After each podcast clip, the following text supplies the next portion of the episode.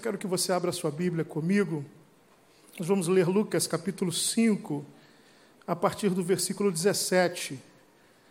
Lucas capítulo 5, a partir do versículo 17.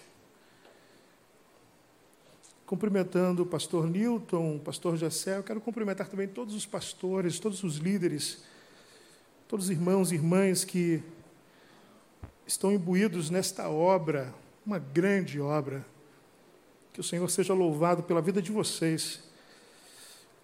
Como passou ali, eu sou lá do Rio de Janeiro, o sotaque também acusa. Nós pastoreamos uma igreja, uma congregação da Assembleia de Deus de Bom Sucesso, do pastor Jaime Soares, lá no Rio. E ontem à noite eu estava com jovens da nossa igreja, tinha um culto jovem lá na nossa igreja, e eu pedi a moçada para orar. Falei, ore que eu vou pregar para jovens em Blumenau. Ele falou, para os jovens lá o senhor prega, para cá o senhor quase não prega. Eu falei, deixa de ser rebelde, hora só. Lucas capítulo 5, a partir do versículo 17, diz a palavra do Senhor. Ora, aconteceu que num daqueles dias estava ele ensinando, e achavam-se ali assentados fariseus e mestres da lei vindo de todas as aldeias da Galiléia, da Judéia e de Jerusalém, e o poder do Senhor estava com ele para curar. Vieram então uns homens trazendo em um leito um paralítico e procuravam introduzi-lo e pô-lo diante de Jesus. E não achando por onde introduzi-lo por causa da multidão, subindo ao eirado e descendo no leito, por entre os ladrilhos, para o meio, diante de Jesus. Vendo-lhes a fé, Jesus disse ao paralítico: Homem, estão perdoados os teus pecados. E os escribas e fariseus arrazoavam, dizendo: Quem é este que diz blasfêmias? Quem pode perdoar pecados senão Deus? Jesus, porém, conhecendo-lhes os pensamentos, disse-lhes: Que arrazoais em vosso coração? Qual é mais fácil dizer: Estão perdoados os teus pecados, ou levanta-te e anda? Mas para que saibais que o Filho do Homem tem sobre a terra autoridade para perdoar pecados, disse ao paralítico: Eu te ordeno, levanta-te e toma o teu leito e vai para a tua casa. Imediatamente se levantou diante deles e, tomando o leito em que permanecera deitado, voltou para casa glorificando a Deus. Todos ficaram atônitos, davam glória a Deus e, possuídos de temor, diziam: Hoje vimos prodígios. Vamos orar, meus irmãos. Obrigado, Senhor, por tudo que o Senhor está fazendo. Obrigado porque esse ambiente está impregnado da tua glória.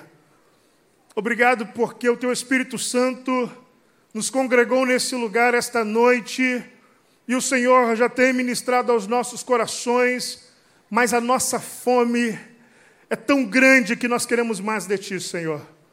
Precisamos que o Senhor fale conosco mais uma vez, não por nossos méritos, mas pelos méritos de Cristo. Nós oramos em nome de Jesus. Amém. Amém. Você pode assentar-se, meu irmão, minha irmã. Quando eu pensava e orava ao Senhor por uma palavra para esta noite, Deus me fez lembrar desse momento no ministério de Jesus, em que Jesus está na casa de Simão Pedro e as pessoas afluíram para aquele lugar e estavam junto à porta, numa quantidade que eu imagino que seja parecida com a quantidade de pessoas que tem aqui. Muita gente na porta daquela casa só que enquanto essas pessoas estão chegando nessa casa, tem quatro homens que estão conversando e estão combinando uma coisa, que estão pensando em servir uma pessoa.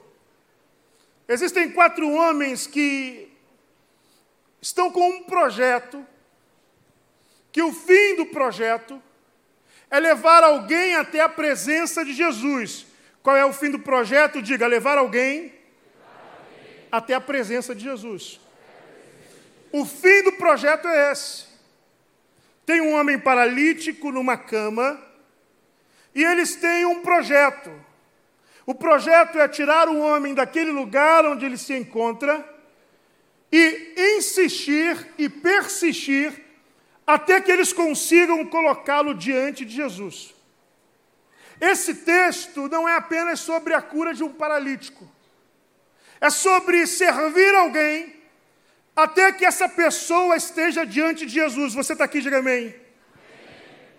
amém. Esses quatro homens então se juntam, e a fim de fazer com que aquele homem saia do estado e do ambiente, do local onde ele está, para colocá-lo diante de Jesus, eles precisam de algumas coisas.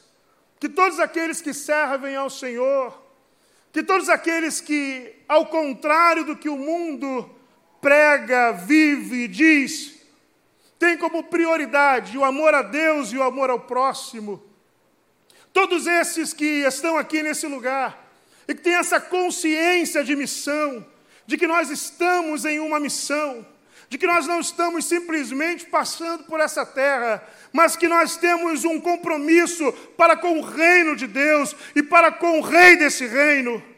Todos esses entendem que a missão, o nosso serviço, tudo aquilo que a gente faz, não importa qual seja a natureza do serviço cristão, não importa se está por detrás das câmeras, não importa se a pessoa que está operando o som, mexendo nas luzes, a turma que está ali na vila, não importa se são os irmãos que estão servindo no estacionamento, todo serviço cristão tem como fim colocar as pessoas diante de Jesus.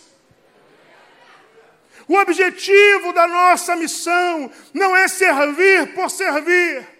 O objetivo da nossa missão não é para servir a fim de mostrar alguma piedade ou alguma caridade. Nós não servimos simplesmente para que as pessoas vejam em nós pessoas piedosas. Nós servimos com o intuito, nós servimos com uma intenção que é tirar pessoas do lugar onde elas estejam paralisadas e colocá-las diante daquele que pode transformar as suas vidas é tirar do ambiente com o propósito final de colocá-las diante de Jesus. Aqueles quatro homens disseram: Hoje a gente coloca esse camarada diante de Jesus.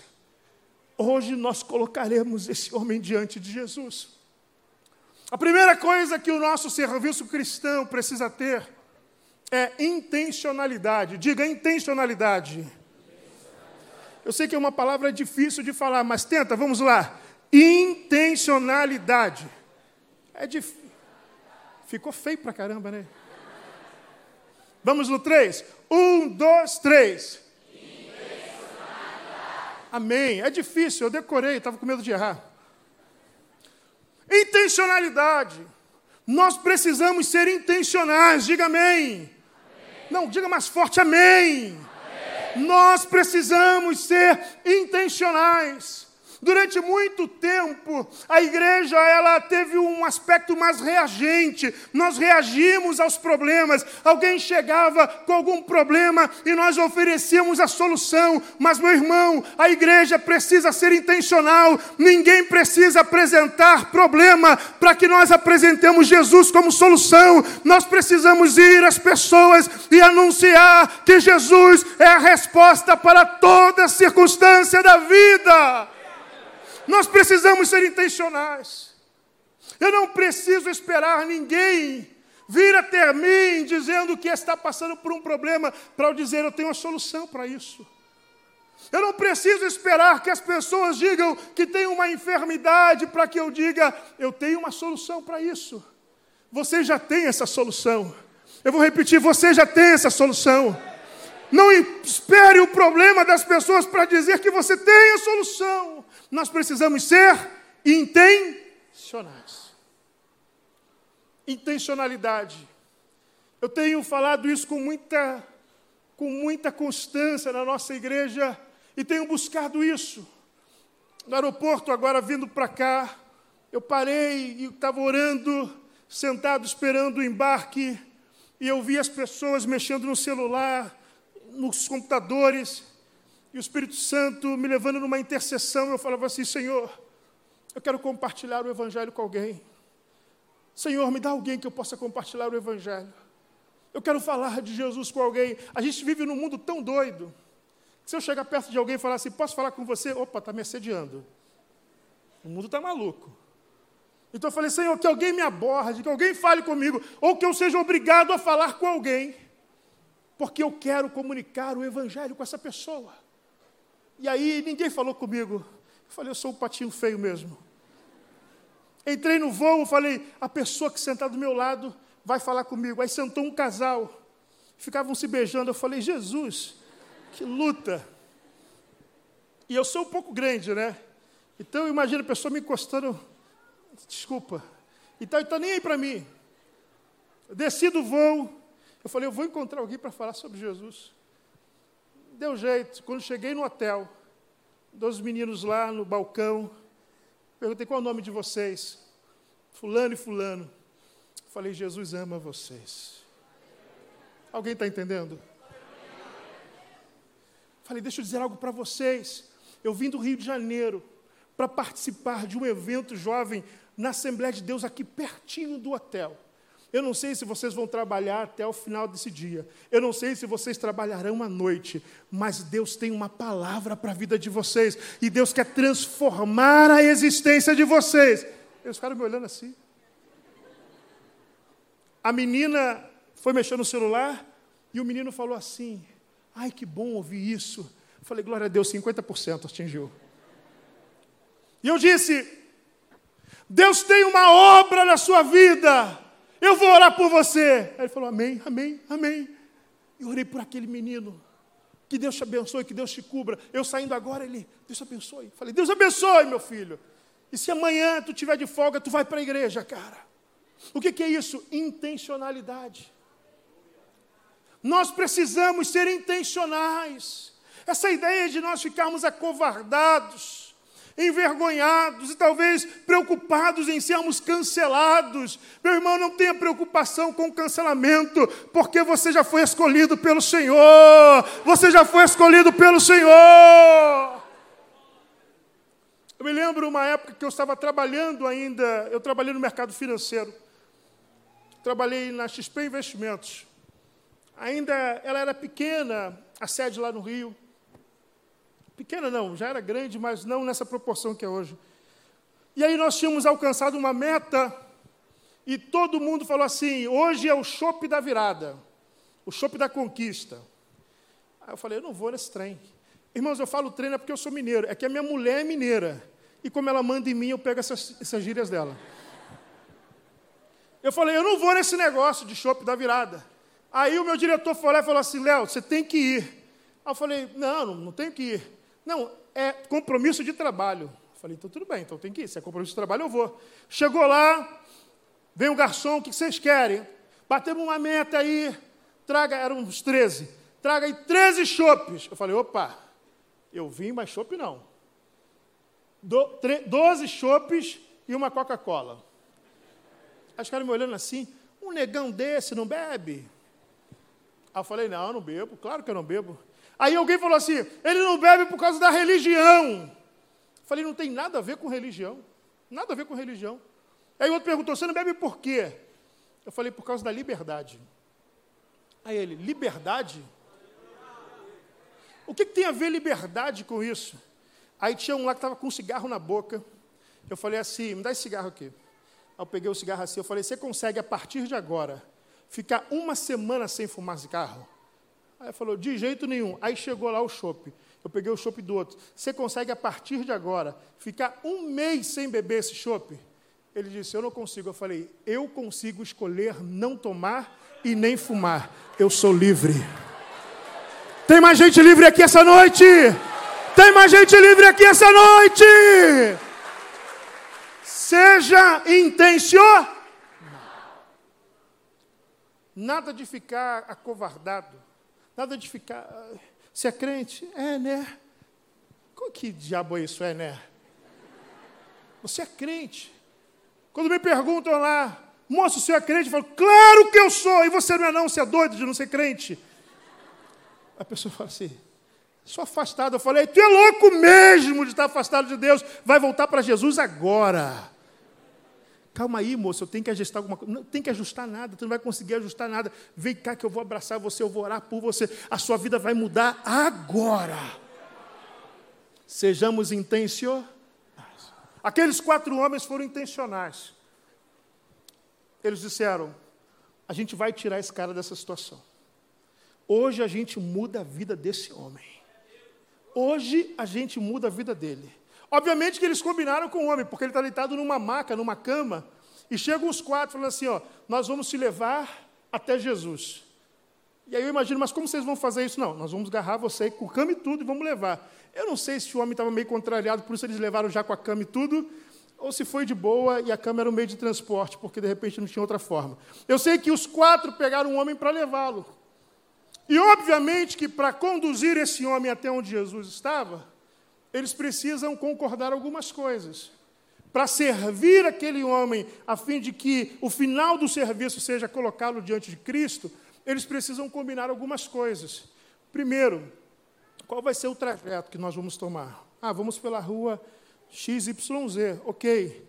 Quem vai na frente, quem vai atrás, quem vai do lado direito. Então, o mínimo de organização é necessário. Você está comigo? Diga amém. amém.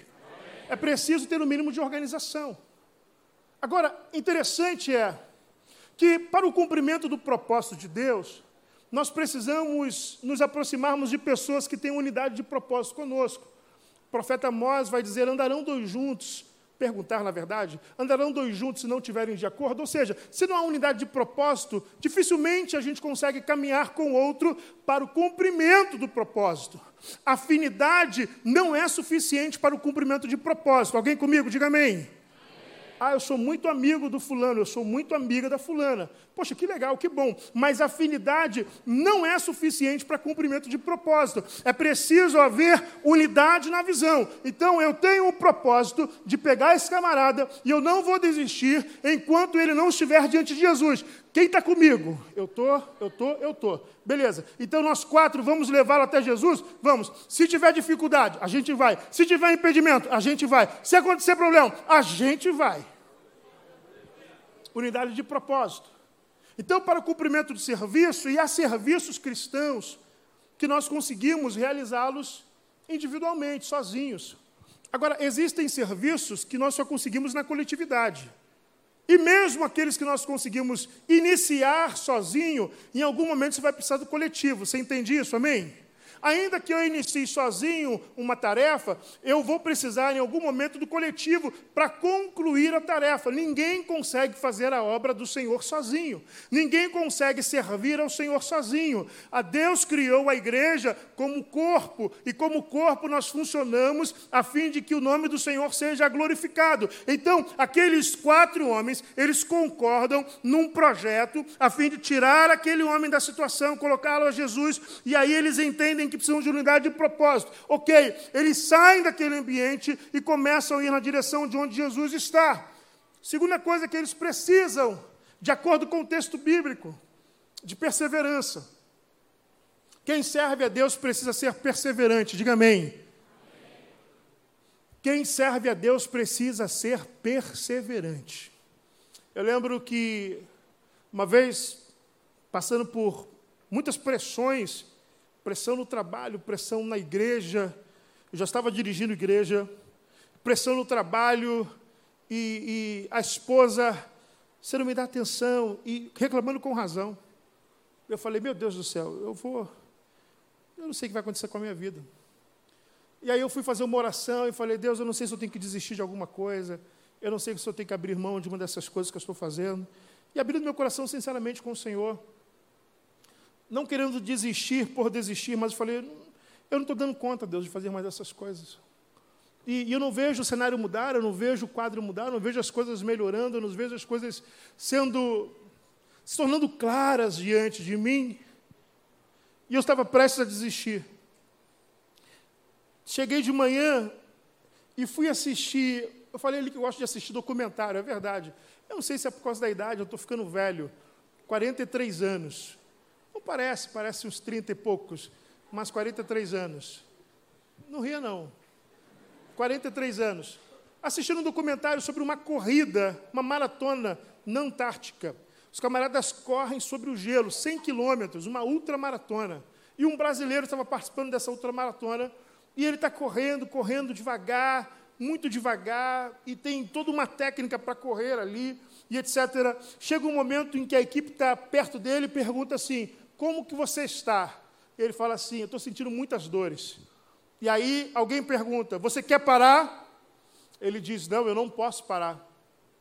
Aí falou: Mas onde está doendo? Ele falou: Dói o corpo todo.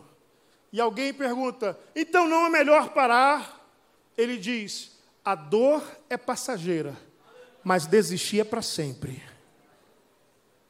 A dor é passageira, mas desistir é para sempre. Imagina viver no eterno e se eu tivesse continuado? E se eu não tivesse aberto mão daquilo? E se eu tivesse persistido um pouco mais? Aquela palavra daquele homem entrou como uma flecha no meu coração. E Deus soprou uma frase no meu coração. Isso foi em 2011. E eu escrevi, minha esposa tem um, tinha um bloquinho, ainda tem, um bloco de anotações na geladeira para fazer reposição, porque o marido gosta de comer um pouquinho. E como a geladeira é o lugar que eu mais vou, eu falei, eu vou escrever aqui. A frase que Deus soprou no meu coração é: Não desistir já é vencer. Deus está falando com alguém aqui essa noite. Eu vou repetir: não desistir já é vencer. Você pode repetir comigo? Vamos lá? Não desistir. Mais forte, vamos lá? Não desistir. Você pode aplaudir o Senhor?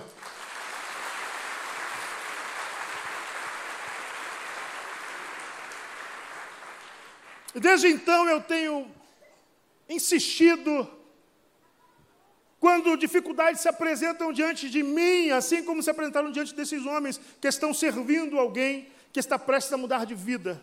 Eles estão diante de uma porta cheia de gente, eles dizem: não dá para entrar.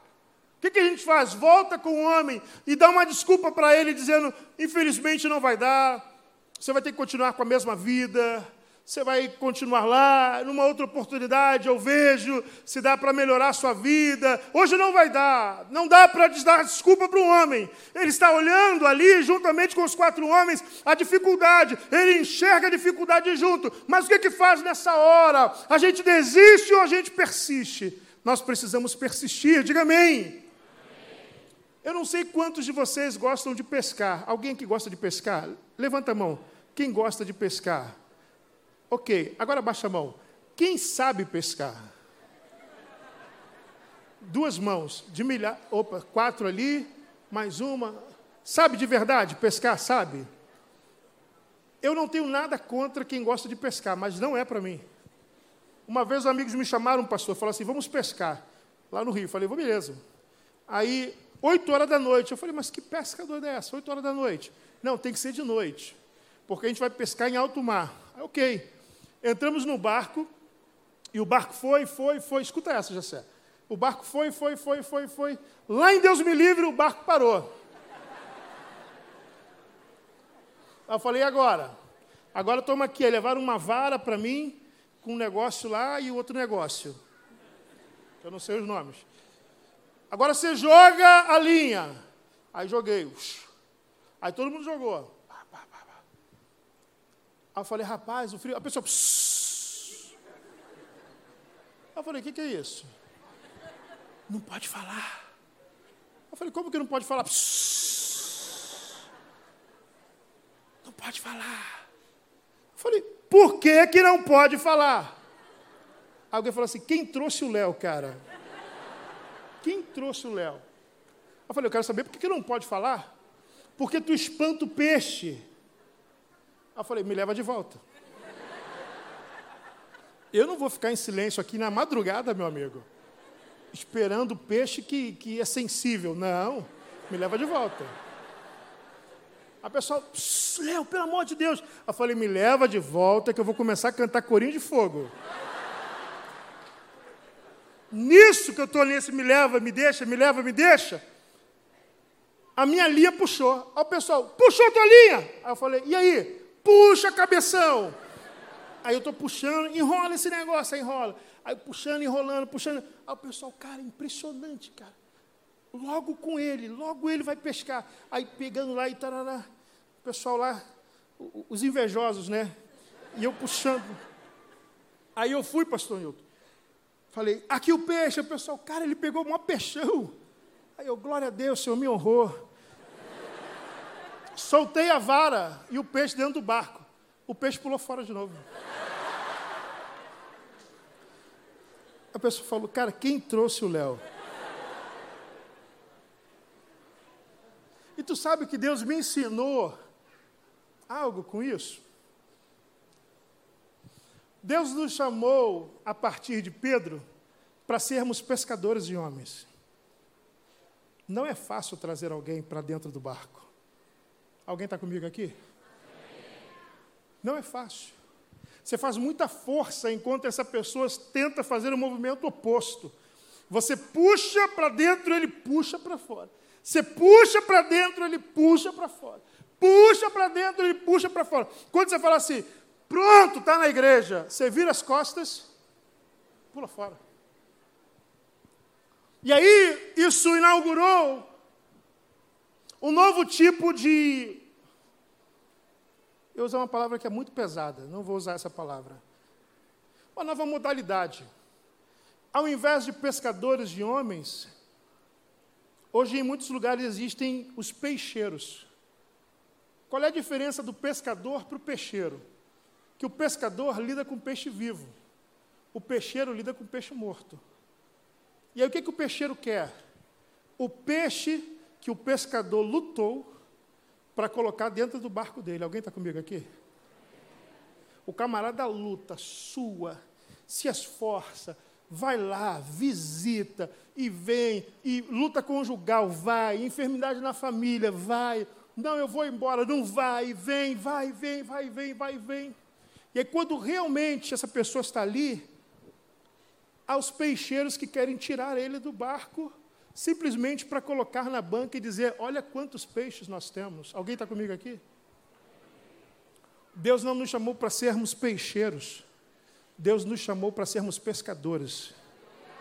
Então, se você é pescador, você vai sofrer resistência, meu irmão vai ter que persistir, vai ter que insistir. Todas as vezes que você perceber que aquele que você está trazendo para próximo de Jesus, que aquele que você está trazendo para junto de Cristo, está fazendo uma força terrível para se afastar. Quando você perceber que há dificuldades, a maré não está boa, o momento não está bom, a linha parece que não está forte o suficiente, a vara parece que não está forte o suficiente, nesse momento você contará com o auxílio do Senhor, e é nessa nesta hora que Deus aparece, aquele que ordena os anjos, é aquele também que ordena os peixes, porque ele disse para Pedro: lança a rede, ainda que o horário não seja próprio, você pode lançar a rede, porque ele já havia ordenado os peixes para estarem naquele lugar. Meu irmão, Deus tem uma grande pescaria para você. Mas seja intencional. Você não sabe se a pessoa que sentou ao seu lado no transporte público, ou que está no seu lado na fila de qualquer coisa, é o peixe que Deus está dizendo: pesca ele, puxa. E a gente às vezes fica tão distraído. Ai, deixa eu ver aqui. Meu Deus, unimovimento, muito problema, Senhor. Deixa eu ver, um ensaio. Aí a pessoa está aqui chorando. Ih, tadinho, está chorando. Senhor, quanta luta. Deixa eu ver como que foi o culto. Ou oh, culto bom. A pessoa está aqui. Ixi, vou sair de perto, dá que isso pega. Alguém está comigo aqui? Nós precisamos estar atentos aos nossos próximos. Deus hoje tem um próximo para você. Olha para a pessoa que está do seu lado, só olha. Que está de um lado e olha para que está do outro lado. Agora responde. Essa pessoa está bonita ou está ungida?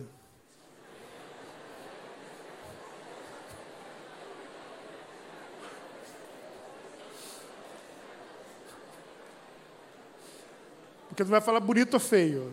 Bonito ou ungido. Pode ser bonito ungido também. Mas deixa eu dizer um negócio para você.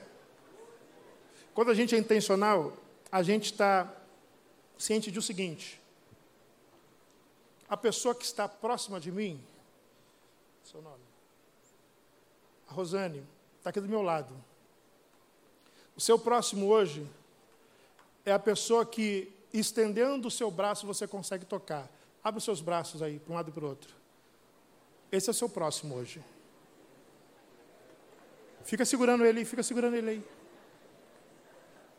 Olha para cá, olha para cá. Isso é algo sério. Essa pessoa pode estar rindo. Essa pessoa pode estar com uma roupinha boa, com um rostinho bom, mas pode ter tido um dia terrível. Pode estar vivendo a pior semana da vida dela. E você não sabe. Deus colocou essa pessoa do seu lado. Você precisa ser intencional. Feche os seus olhos e ore por ela agora. Ore por ela agora.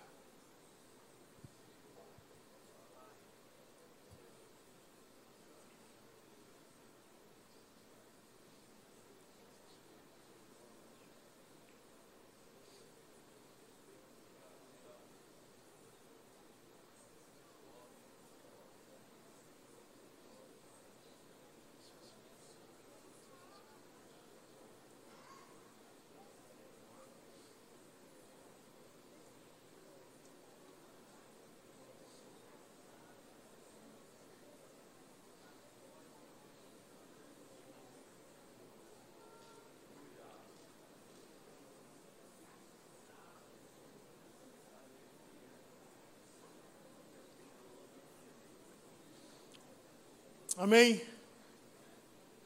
Tenho falado com o meu povo. Você está em algum lugar, chegou uma pessoa que você não conhece. Seu nome? Vini. Imagina que eu estou na padaria, onde eu fui comer o pão com bolinho. Glória a Deus pelo pão com bolinho. Aquilo é um maná do céu, viu? E o Vini parou do meu lado. Se o Vini me olhar duas vezes, é o suficiente para falar com ele. Não vou perguntar quem é está me olhando. Fala, tudo bem? Eu sou o Léo. Qual é o seu nome? Sou Vini. Vini. Jesus tem um projeto para a tua vida, Vini. Alguém está comigo aqui? Jesus tem um. Rapaz, tem um negócio que Deus vai fazer na tua vida que é lindo. Você tem dúvida disso? Que se a pessoa abrir a vida, o coração dela, Jesus vai fazer realmente? Você tem dúvida disso? Verdade ou mentira isso? Verdade. E se você for um pouquinho mais doidinho, doidinha, pergunta assim: posso orar por você agora? Talvez a pessoa fale assim: hã? Geralmente a reação quando eu faço isso é: hã? Eu quero orar por você agora. Aonde? Aqui. Aqui? Aqui? Pode, né? Eu não vou fazer uma oração, Senhor da glória! Não, vou fazer. Aqui, juntinho do vinho, fala assim: Senhor, o vinho está aqui. E o Senhor fez com que o vinho fosse próximo de mim hoje. Eu quero abençoar a vida dele. Eu não sei quais são as coisas que ele vai resolver hoje, mas eu quero abençoar em nome de Jesus. Amém. Deus te abençoe, Vini. E vou lá e faço a minha compra. Alguém está comigo? Seja intencional. Essa coisa, gente. Vamos fazer um projeto evangelístico. Poxa, bacana. Lá na nossa igreja tem projeto evangelístico. Mas quando está a pessoa do seu lado, o que você vai fazer? Não, vou ligar para o pessoal do evangelismo. Corre aqui, corre aqui, que o Vini está aqui. Corre, cara. Ele está do seu lado. O próximo dessa pessoa é você. Então, permita-se ser usado por Deus para tocar a vida dessa pessoa. Meus irmãos, quando eu digo que nós precisamos ser intencionais, é nesse sentido. Eu preciso entender que Deus não promove encontros à toa. Quando alguém me atende na padaria, não é à toa, eu estou carregando algo que pode abençoar e mudar o dia daquela pessoa.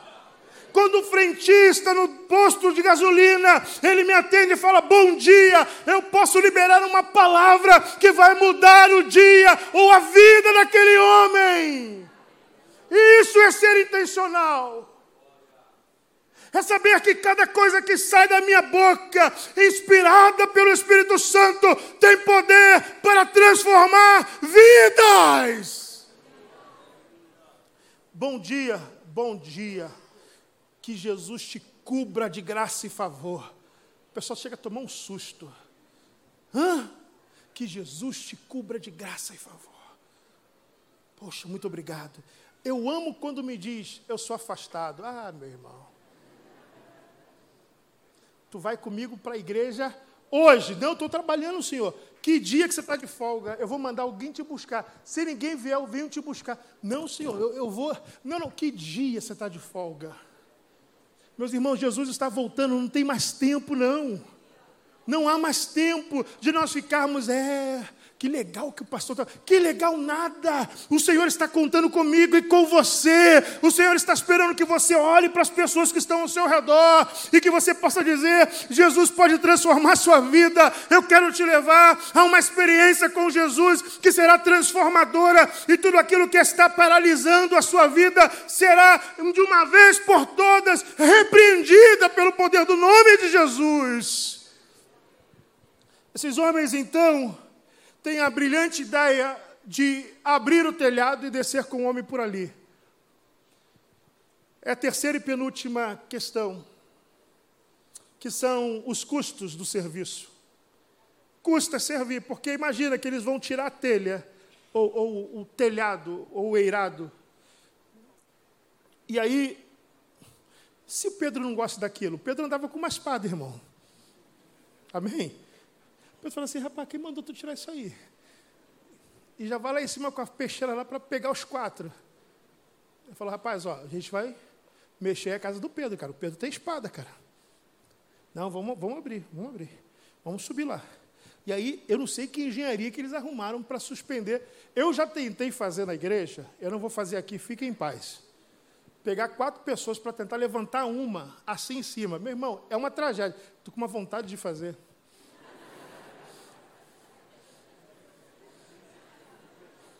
Quem quer ver? Quem quer ver?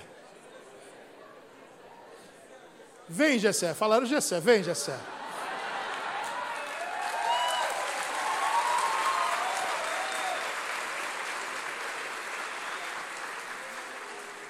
Não, eu não, eu não dei a ideia. Eu falei, eu perguntei quem queria ver. Eu preciso de quatro aqui agora. É que geralmente é na sexta que eles fazem. Quatro homens. Um, dois, para ver a desgraça do povo é rápido que vem. Mais dois, três, mais um, quatro, beleza. Isso aqui não. Não, é o que tem para hoje. Deita, Gessé, deita, Gessé aqui. Deita, glória a Deus. É bom passar vergonha para a glória de Jesus. Precisamos tirar o Gessé daqui e levantá-lo pelo menos à altura da nossa cabeça. Então, vamos lá. Jesus. Beleza.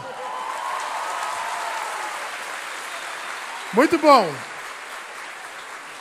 Tá parecendo até Circo de Solé. Agora, ok, chegou aqui. Agora sobe o púlpito aqui, ó. Dá a volta ali.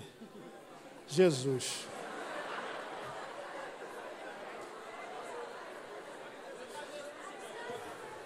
Isso pode dar muito errado. Não faça isso em casa. Tá bom. Desce, desce o Gessé, em nome de Jesus. Funcionou. Vamos tentar com o Saulo. Não, brincando. Vai dar muito errado. Falou que depois eu não volto, já entendi. Uma engenharia, vamos levantar, levantou. Aqui é mole, meu irmão, só levantou, deu uma voltinha aqui. Agora põe lá em cima da galeria. Como que leva esse cara lá em cima? E aí tem toda uma engenharia. O risco dele cair, o, o risco de, de os cinco caírem lá de cima são muitos riscos. Porque servir implica em riscos. Alguém está comigo? Diga amém. Eu recentemente, eu pastoreava uma igreja nossa que ficava na Barra da Tijuca, uma área nobre do Rio de Janeiro. Ah, e quatro anos eu estava ali, pastoreando, ah, eu e minha esposa. Nasceu a Heleninha, nossa primeira filha. E aí minha esposa estava, a Heleninha tinha um ano e pouquinho, e minha esposa estava grávida de Samuel, já de uns cinco meses. Nosso pastor, ele abriu uma nova igreja, que é a igreja no Caxambi, que é na zona norte do Rio. E ele inaugurou a igreja sem pastor. Ele falou: Não, vou anunciar o pastor na Santa Ceia, lá na sede. Ok. E aí tinha aquele: Quem será? Quem será? Quem será? Quem será? Quem será? E o meu nome nunca aparecia nas listas, porque eu morava muito longe, eu morava próximo da congregação, dessa congregação da Barra da Tijuca, trabalhava lá, e minha vida era toda lá. Chega na Santa Ceia, o pastor celebrou a ceia, pregou. No final da ceia, o pessoal, pastor, e o dirigente do Caxambi? Porque ele inaugurou dia 27 de dezembro. Aí colocou três pastores lá para fazer um culto numa quarta-feira, o culto da virada do ano, dia 31 para o dia 1 e no domingo já seria a Santa Ceia, e aí ele ia anunciar o pastor para que o pastor assumisse no dia 5 de janeiro. Ele falou, e é, verdade. Temos que falar sobre o pastor que vai assumir lá no Caxambi, Léo Mariano. Assim. Aí eu olhei assim, minha mulher estava do meu lado, apertou minha mão. Aí ele, vamos meu filho, vem. Eu falei, eu? Aí, meu filho, vem e para você entender, para sair lá de onde eu moro, para ir para o Caxambi, tem um pedágio. Acho que só o Rio de Janeiro tem um pedágio dentro da cidade, para sair de um bairro para outro. Tem um pedágio que custava R$ 7,50. Na minha cabeça, eu já calculei 15 reais ida e volta, mais combustível, que são 30 quilômetros para chegar. Eu falei, Senhor da glória. E aí a minha esposa ficou assim, rígida. Eu falei, minha filha, ri, finge normalidade e vamos. A gente foi, eu falei, depois eu converso com ele. Quando eu cheguei perto dele, ele falou, não tem nem conversa, eu vou te empossar hoje. Aí eu, amém?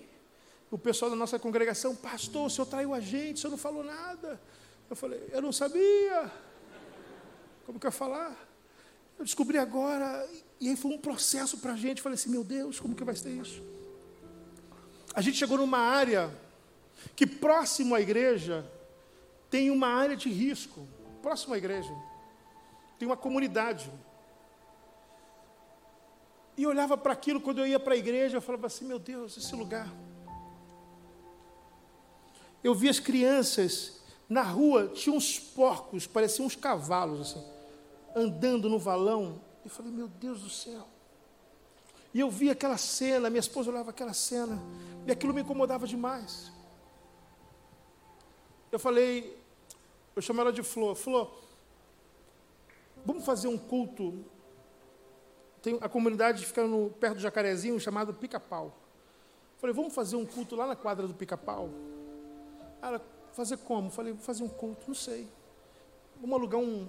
Eles faziam de vez em quando um negócio de baile funk lá. Aqui não tem funk, não, né? Glória a Deus. Não tem, não? Tem? A miséria que tem no Rio de Janeiro, meu irmão. Pensa na miséria, um esgoto. É o tal do baile funk. Aí eles alugavam uns palcos lá do baile funk. Falei, eu vou alugar um palco daquele lá. A gente vai fazer um culto na quadra. Aí chamei o povo lá da igreja. Falei, ó, vamos fazer um culto lá na quadra do pica-pau e tal. O pessoal, pastor, é perigoso. Pastor, é. Ali, ali, ali, já entendeu, né? Ali tem, pastor. Quem procura, acha, pastor. Eu falei, não, mas Deus falou no meu coração que a gente tem que fazer. Aí fomos, aluguei. Um irmão lá da igreja era primo de uma das pessoas que coordenava aquele trem lá. Eu falei assim, o pastor quer fazer um culto aí. Tá, pastor é político? Não, não é não. É candidato? Não, não é não. Tá bom, pode fazer aí. Aí alugamos o palco, botamos o palco lá. Aí chegou no dia, eu falei, aluga 200 cadeiras e coloca 200 cadeiras aí. Aí começamos 4 horas da tarde. o pessoal do louvor começou a tocar. Aí, umas irmãs assim no canto, outras irmãs da igreja lá no cantinho, e só eu sozinho no meio da quadra. Eu falei, meu Deus do céu, não vai vir ninguém, a gente anunciou, fez panfletagem, não vi ninguém. Aí o pessoal começou a tocar uns hinos, eu falei assim, não, começa a tocar hino rápido, começa aí um, um videira, um, um trem mais agitado. Aí começou a tocar uns hinos rápidos, aí saíram umas criancinhas do corredor. Aí eu falei, tá ali. Aí vieram, eu falei para as irmãs, agarra essas crianças. Agarraram, fizeram o trenzinho e começaram a pular e botaram perto de mim. O pessoal filmou isso, a gente ficou pulando no meio da quadra. Eu com umas 30 crianças e as tias do departamento infantil, a gente pulando, pulando, pulando, pulando. E aí foi 5 horas, 6 horas, começou a anoitecer. Aí canta mais um hino. Aí chama alguém, dá uma palavra. Só as criancinhas ali começaram a pintar o rostinho das crianças e tal. Meu irmão, eu não sei o que aconteceu. Eu só sei que o Espírito Santo pegou aquelas crianças levou essas crianças nas casas delas. Aleluia. Aleluia. E elas voltaram com os pais. Eu estou olhando assim, 200 cadeiras foram nada. Aí eu estou vendo um caminhão de cadeira chegando. Eu falei, quem mandou esse caminhão de cadeira? Pastor, não sei, só mandaram entregar na quadra. Eu falei, coloca na quadra. 500 cadeiras lotadas de gente, todos da comunidade. Eu convidei um pastor de uma igreja batista lá próximo para pregar. Ele pregou uma mensagem linda sobre a mulher encurvada. Ele fala: essa mulher era encurvada e não tinha como se endireitar. E ele dizia: Você não vai conseguir endireitar sua vida sozinho. Você precisa de Deus, você precisa de Deus. Resumo: as pessoas vieram à frente se converter ao Senhor Jesus. Chega o domingo, isso foi no sábado. Domingo a gente recebe na igreja 70 crianças daquela comunidade que chegaram, mas chegaram, parecia que parou um ônibus na porta da igreja. 70 crianças entraram na igreja. Aí os diáconos, pastor, o que, a gente faz? O que, a gente faz? Manda para o departamento infantil, sobe com elas. Subiu com as crianças. E lá a gente tem um hábito de fazer janta para as crianças. Todo culto faz janta para as crianças. Aí, pastor, essa janta não dá, faz mais, dobra a janta, triplica a janta, dá comida para esses meninos. Aí foi lá e comeram, ficaram na aulinha e tal, subi para orar por eles. Domingo próximo, eles falaram assim, naquela igreja lá dá comida.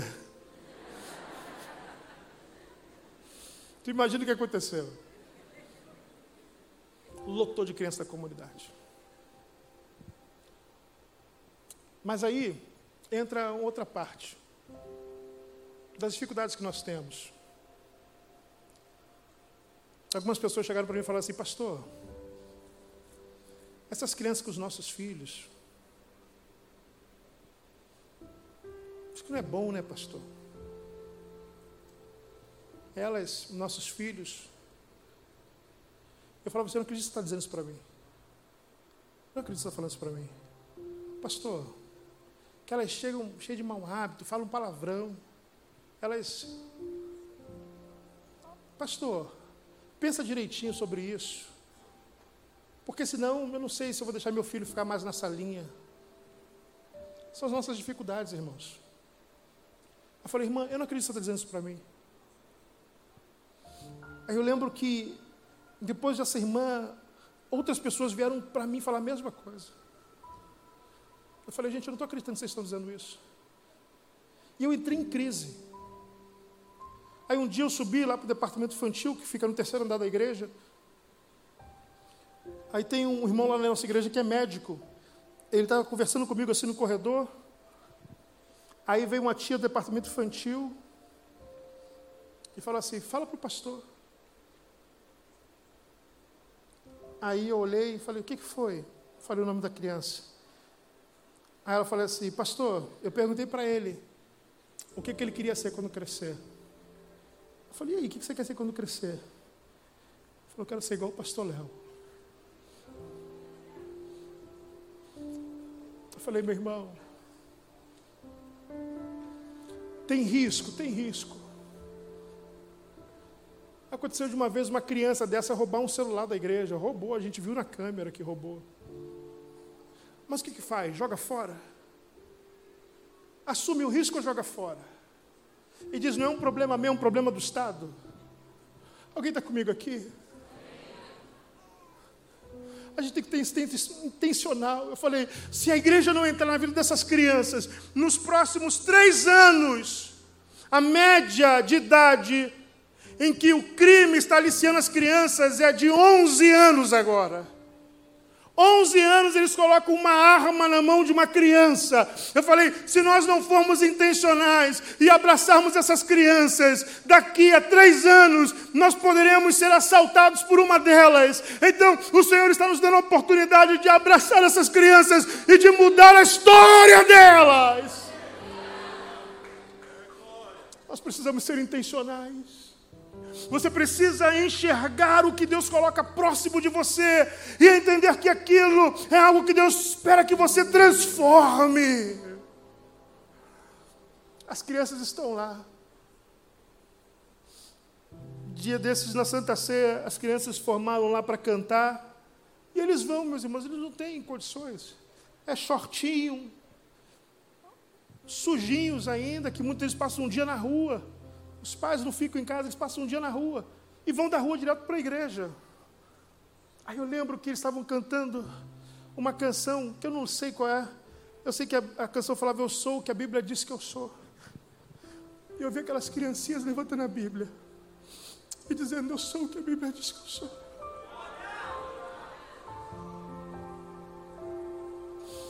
Eu sou o que a Bíblia diz que eu sou.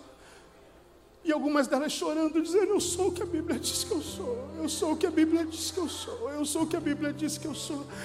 Nós precisamos ser intencionais para mudar a vida dessas pessoas. Nós precisamos ser intencionais para mudar a vida de gente que está sofrendo e que você simplesmente ignora ou não enxerga ou não quer se envolver porque dá muito trabalho e é arriscado. Mas servir ao Senhor inclui riscos, sim. Mas por último, eles descem aquele homem no ponto exato em que Jesus estava.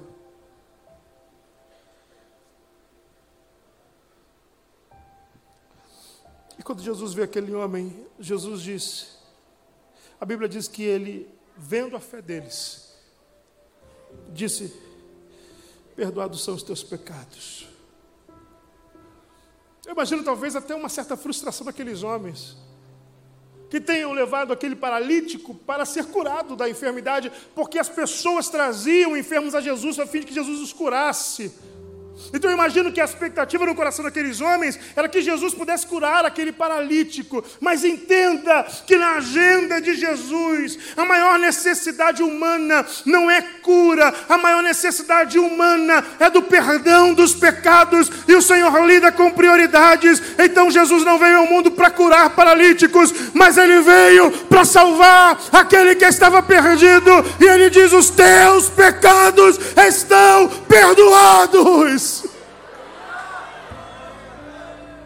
A prioridade do serviço ao Senhor não é trazer alguém à igreja para que a vida financeira dele mude, para que a saúde mude, para que o casamento seja transformado. Não, isso é importante, mas isso é secundário. A prioridade é que esteja diante de Jesus, se reconhecendo pecador e dizendo: Eu preciso de um Salvador. A prioridade da agenda de Jesus é transformar as vidas. O nosso serviço precisa colocar um pecador de joelhos diante de Jesus.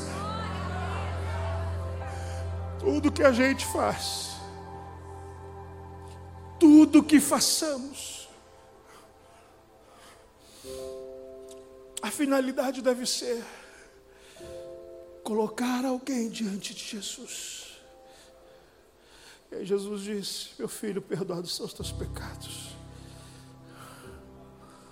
perdoados são os teus pecados. Talvez tenha sido uma frustração para quem está lá em cima do telhado, mas eu tenho certeza que foi um alívio no coração daquele paralítico. Oh, irmão, como é bom ser perdoado. Quem já foi perdoado pelo Senhor aqui? Como é bom ser perdoado. E o Senhor diz que é quem mais perdoa, mais ama. Talvez os homens tenham sido frustrados naquele primeiro momento, pensando, puxa vida, mas tanto esforço para isso. Mas eu acredito que o paralítico tenha olhado para Jesus e tenha dito: obrigado. Obrigado, Senhor. Não há coisa mais maravilhosa do que quando pessoas que estão em algum tipo de litígio vão conversar e a outra pessoa diz: Eu te perdoo. É um bálsamo.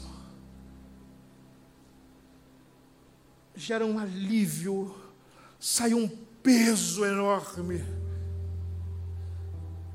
Mas os escribas, os fariseus que estavam ali assentados, eles começam, dentro dos seus corações, recriminar aquela fala de Jesus, chamando aquilo de blasfêmia.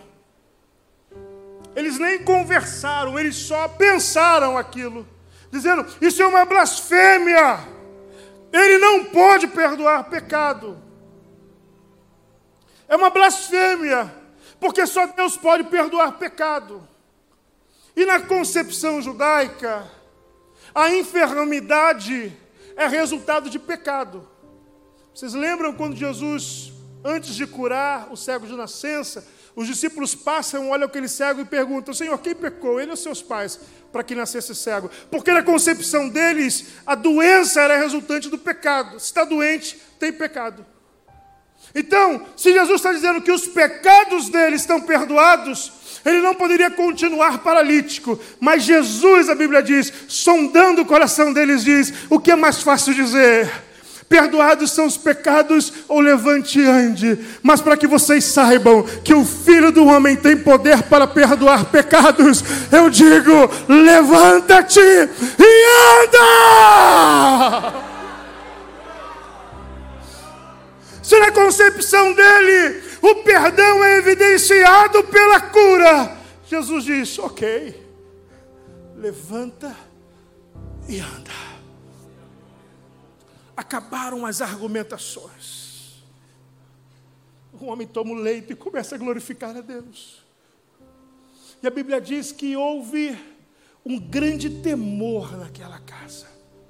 E todos glorificavam a Deus, dizendo: Hoje vimos coisas terríveis. Hoje vimos coisas extraordinárias. Porque quando a gente coloca um pecador diante de Jesus, as transformações que o Senhor promove em suas vidas, gera glorificação ao nome do Senhor. Você quer saber se um projeto é de Deus? Se o fim dele gerar glória para Deus, é de Deus. Se no fim alguém disser, aleluia, bendito seja o nome do Senhor, é de Deus. Se no final alguém disser como Deus é maravilhoso, esse projeto é de Deus. Se ao final de todas as coisas alguém disser glórias a Deus, porque vidas foram transformadas, esse projeto então é de Deus. Quero que essa noite, você, meu irmão, juntamente comigo, que nós possamos dizer: Senhor, eis-me aqui. Eu entendo que eu preciso ser intencional, que eu preciso ser persistente, que servir inclui riscos. Mas ainda assim eu quero insistir para colocar alguém diante de ti, Senhor. Eu quero insistir para trazer alguém aos teus pés entendendo que eu não posso simplesmente trazer e jogar aqui dentro do barco. Se eu não tiver um olhar cuidadoso, essa pessoa sai, vai embora. E eu nem percebo. Eu quero que você se comprometa esta noite a dizer: Senhor, usa a minha vida. Usa a minha vida. Usa a minha vida, usa a minha vida, usa a minha vida. E quando eu comecei a ter essa experiência com essas crianças,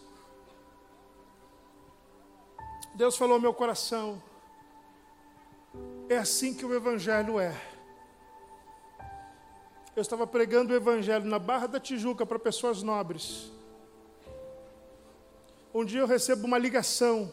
Alguém fala assim: Alô, pastor? Tudo bem, pastor Léo? Eu falo: Tudo bem. Aqui é a assessoria do governador. Eu falei: Ah, tá bom. Desliguei o telefone. Pensando que era um amigo meu. O telefone toca de novo. Alô, pastor Léo? Fala, cara, o que, que é? Então, assessoria do governador. Tá bom, Deus abençoe. Desliguei. Doze governador presos no Rio de Janeiro. Falei, que assessoria de governador. Terceira vez. Pastor Léo, aqui é a assessoria do governador, a irmã fulana me deu seu telefone. Aí falou o nome da irmã, eu falei, como assim me deu o telefone? Falou, é o governador, era o governador atual do período. Eu falei, o que posso ajudar? Não, ela deu o telefone, eu falei, não estou acreditando não, desculpa, desliguei, liguei para a irmã. Irmã, senhora deu meu telefone para a assessoria do governador? Dei, pastor, falei, meu Deus, desliguei o telefone na cara do homem. eu falei, mas por que a senhora deu? É porque ele, o governador quer ir lá na igreja hoje. Eu falei, lá na igreja? Ela, é, pastor, eu sou prima da esposa dele. E eu filmo algumas partes das mensagens e mando para ele e para ela, no grupo da família. Ele falou, preciso ir lá nessa igreja. Resumo da ópera. Um dia nós estamos lá no culto e chega o governador. Eu falei, meu Deus do céu.